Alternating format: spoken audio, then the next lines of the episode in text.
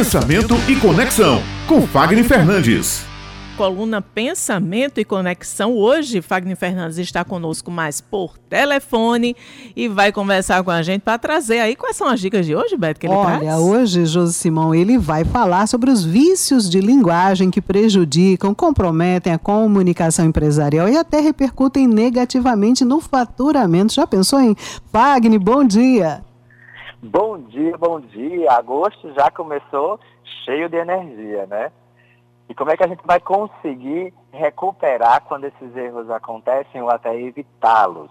Nós precisamos aprender a ter princípios. Princípios são diretrizes que nós colocamos de forma argumentativa, valorativa, de forma processual, para que as coisas possam acontecer no nosso dia a dia de forma muito natural, mas jamais automática, para que a gente não cometa esses erros, esses vícios que vão repercutir aí na nossa comunicação empresarial e que podem até chegar lá no nosso faturamento.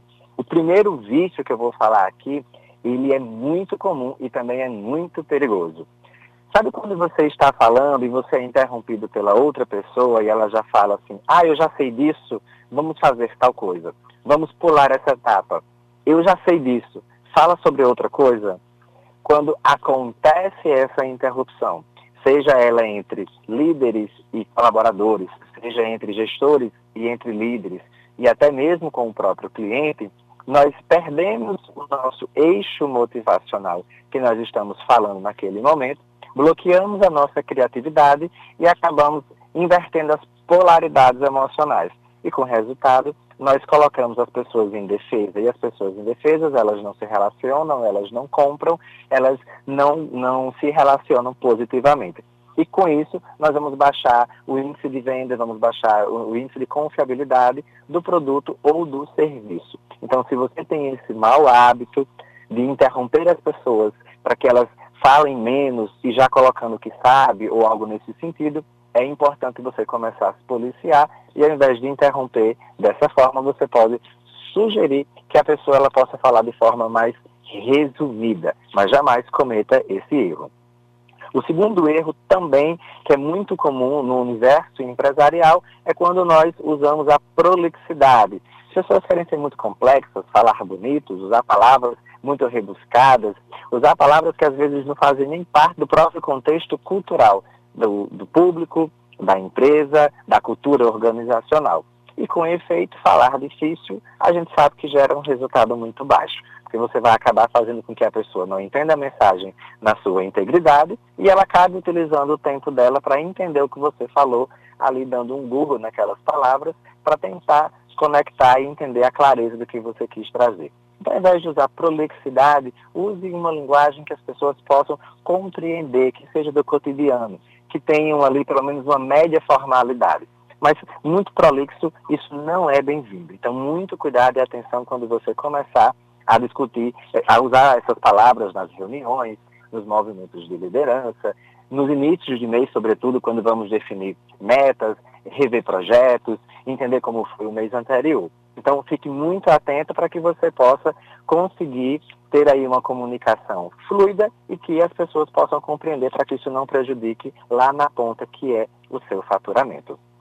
E um outro vício também muito comum é o vício da omissão que ele acaba sendo percebido pelas expressões corporais. Esse aqui não envolve palavra, ele envolve gestos.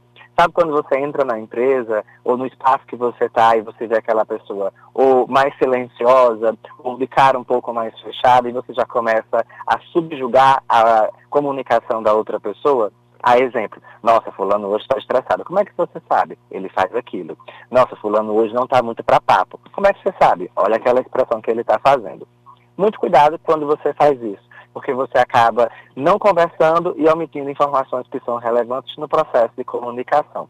E com efeito você acaba também prejudicando o relacionamento interpessoal da equipe, você acaba prejudicando os relacionamentos da ponta, que é quem está ali no operacional e que tem contato com o cliente, e você também acaba interferindo no relacionamento de gestão e liderança. Ou seja, evite esses três péssimos hábitos para que você possa ter agora nesse mês de agosto uma comunicação envolvente, uma comunicação positiva, uma comunicação eficaz que permita com que você, os seus colaboradores e até o seu cliente possam ter mais sinergia e gostarem de estar ali naquele meio.